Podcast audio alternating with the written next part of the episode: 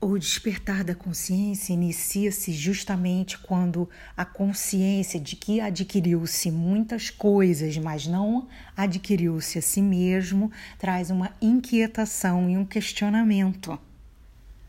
Um dos sintomas mais comuns do profundo amortecimento no qual o ser humano é capaz de encontrar-se chama-se normose uma doença psíquica cuja principal característica é um estado quase hipnótico, no qual a pessoa acredita que tudo está absolutamente normal.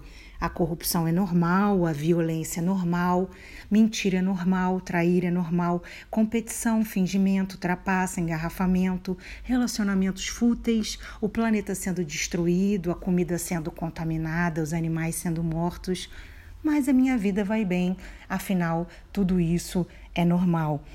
E esses efeitos começam a surgir nas nossas vidas, trazendo um desafio que faz então com que essa consciência traga-se à tona.